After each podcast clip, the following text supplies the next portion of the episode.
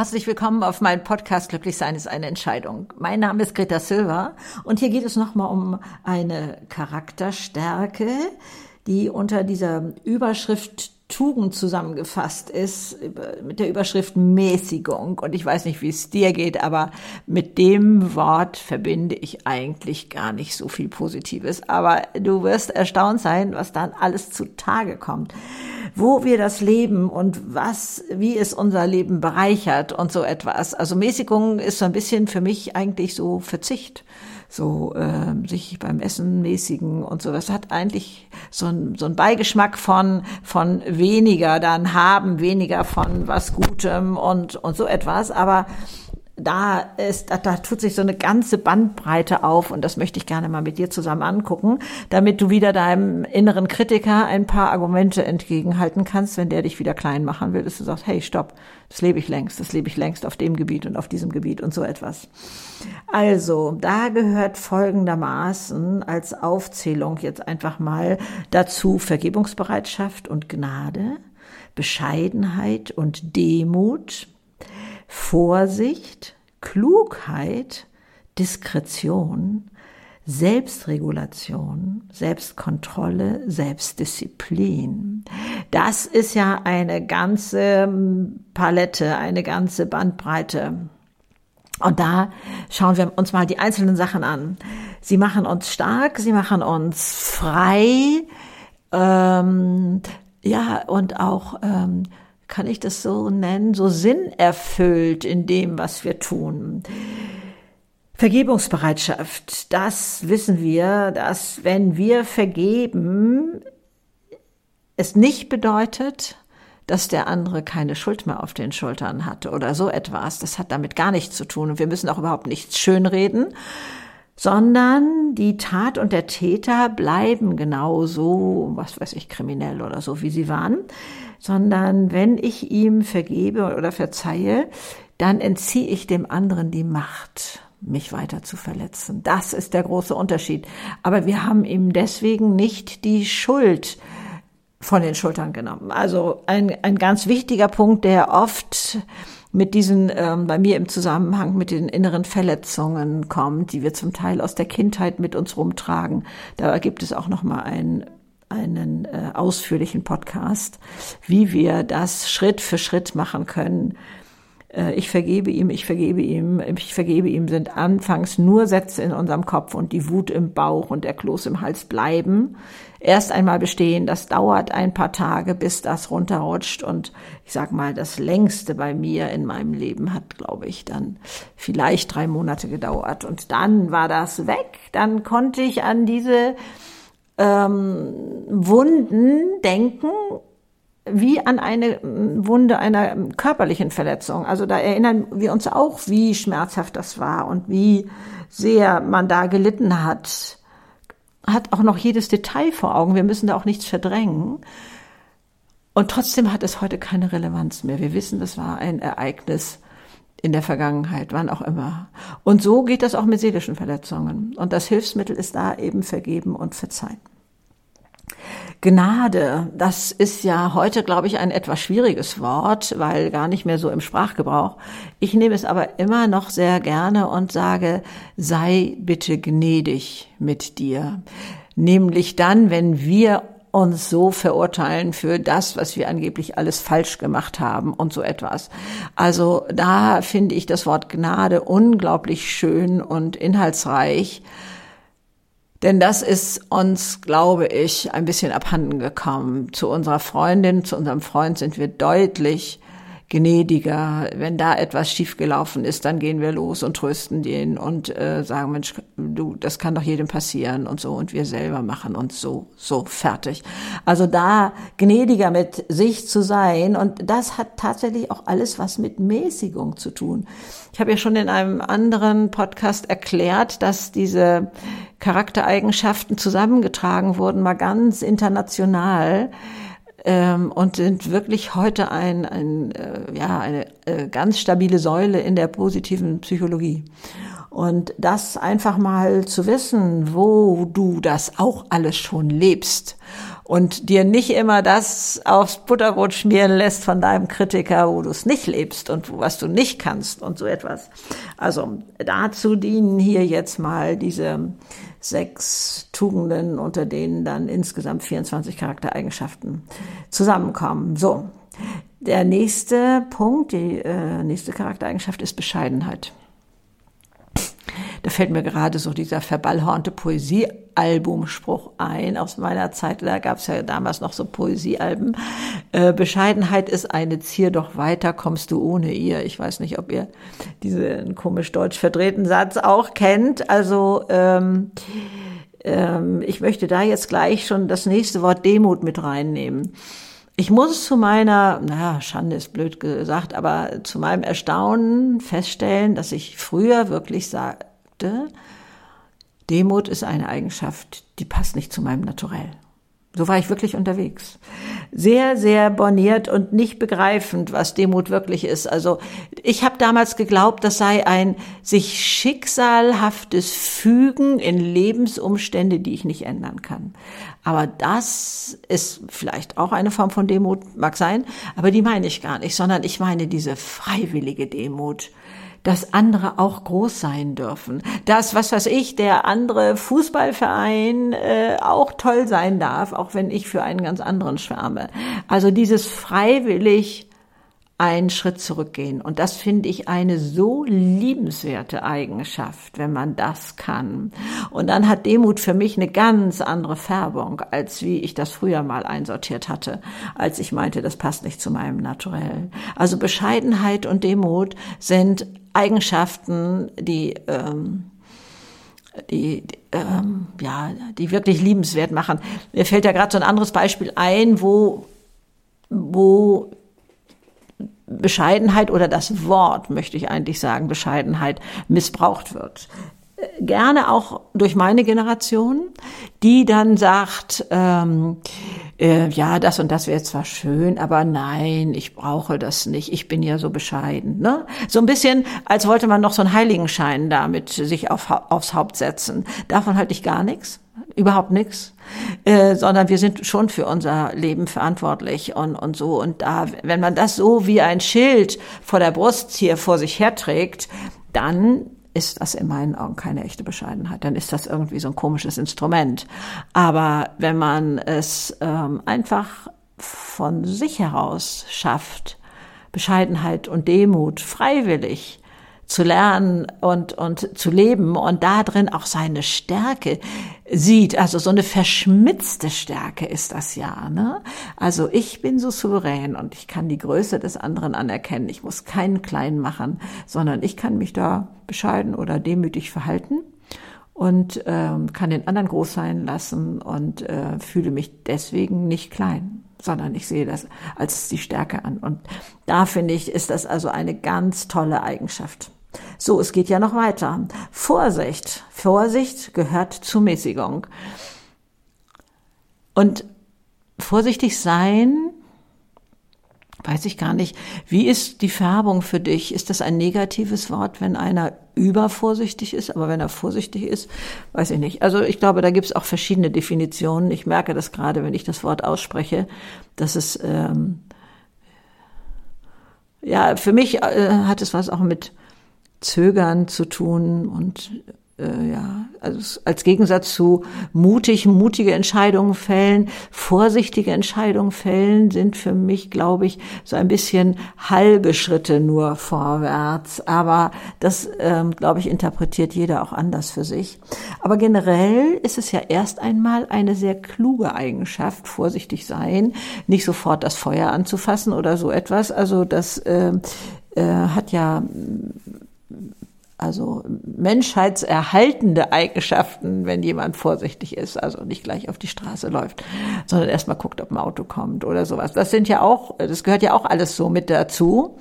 Und es ist eine Form der Tugendmäßigung, dass man also nicht gleich seine 100 Prozent da irgendwo auf die Straße bringt, sondern da etwas vorsichtiger ist. Das ist bestimmt an vielen Stellen ratsam und ähm, für uns von Vorteil. Das nächste Wort ist Klugheit. Klugheit gehört zur Mäßigung. Das muss man sich mal reinziehen. Also kluge Entscheidungen zu fällen, sind sicherlich oftmals gemäßigte Entscheidungen. Ich sag mal, vordergründig würde man, was weiß ich, mit Begeisterung und ich springe ja da immer ganz schnell auf so ein Fahrrad drauf, ne, ähm, gleich da losradeln.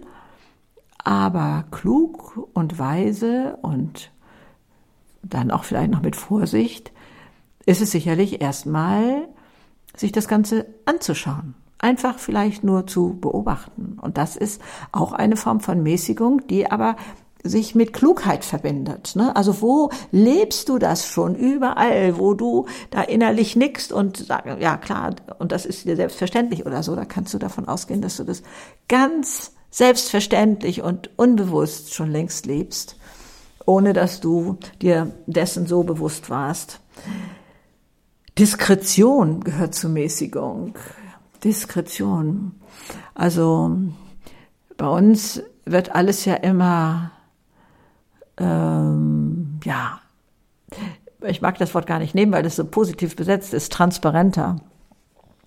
Aber ähm, bei, ähm, bei Social Media oder so, Diskretion hat auch was, glaube ich, damit zu tun, dass man die Geheimnisse anderer zu wahren weiß, dass der einem etwas anvertraut hat, dass ähm, äh, und ich das also nicht gleich weiter plapper. Ähm, auch das ist Mäßigung und gelebte äh, Diskretion. Also vielleicht hast du auch noch andere Beispiele für dich. Ne, da geht ja oft bei so Stichworten erstmal da oben so ein kleines Feuerwerk ab. Äh, und du hast ganz andere Beispiele als die, die ich jetzt erwähne. Also da überall mal zu gucken, wo lebst du das schon und wo ist es dir selbstverständlich, keine Firmengeheimnisse auszuplaudern äh, und, und so etwas alles. Also wo bist du da ganz vorsichtig unterwegs? Selbstdisziplin, also ich weiß, dass das ganz schwer zu verstehen ist. Ich habe das schon vor Jahren mal, glaube ich, als Podcast gemacht, nein, als, als YouTube-Film gemacht und da wurde ich so ein bisschen verhauen hinterher also das ist jetzt sehr übertrieben, aber dass die sagten, das kann doch gar nicht sein. Und zwar, glaube ich, habe ich so einen ähnlichen Satz gesagt wie Disziplin macht frei. Und dahinter stehe ich auch und das erkläre ich auch gerne. Disziplin empfinden viele als Unfreiheit, als ähm, ich so ein bisschen wie ähm, im Kasernenhof beim beim Militär und das Disziplin steht an erster Stelle und da kann man keine eigenen Bedürfnisse mehr haben und so etwas. Äh, ja, das ist auch sicherlich ein Aspekt von Disziplin, aber wenn ich sage, Disziplin macht frei, dann mache ich ein ganz anderes Fenster auf, nämlich wenn ich nicht mehr von, fange ich mal mit harmlosen Sachen an, mit Süchten, in eine Abhängigkeit gerate, wo meine Disziplin, also ich extremst anstrengen muss, dagegen anzukommen oder so. Denn wenn ich innerlich, wie auch immer, das kann auch Kaufrausch sein oder, oder so etwas, gezwungen bin aus dem Unterbewusstsein heraus, etwas zu tun, dann ist das unfrei. Und ich habe ja ein ausgeprägtes Freiheitsbedürfnis. Und deswegen, Disziplin macht frei. Ähm, auch Disziplin im Sport sicherlich. Also du wirst auch ganz unterschiedliche Gebiete haben, wo du diszipliniert bist, wo du das ganz einfach für dich lebst, ähm, was weiß ich, sorgsam vielleicht mit deinem Auto umgehst, disziplinierst ähm, und ähm, da vorsichtig bist oder Disziplin beim Sport, um ein Ziel zu erreichen und, und so etwas hast du dir eine wunderbare Disziplin angewöhnt, antrainiert und lebst sie da. Schau mal, wo du mit Disziplin so viel weitergekommen bist, so viel ähm, Freiheit dir dadurch geholt hast und innere Unabhängigkeit, so nach dem Motto, nee, ich bin davon nicht abhängig. Also äh, ich, mir ist es also auch wichtig, dass ich nicht vom Wetter abhängig bin, zum Beispiel. Ne? Ja, jetzt regnet es ja, klar, tut es in unseren Breiten ab und zu. Aber deswegen äh, habe ich deswegen keine schlechte Laune oder irgendwie so etwas. Also all, das spielt überall so sanft äh, oder mehr oder minder sanft Disziplin mit rein.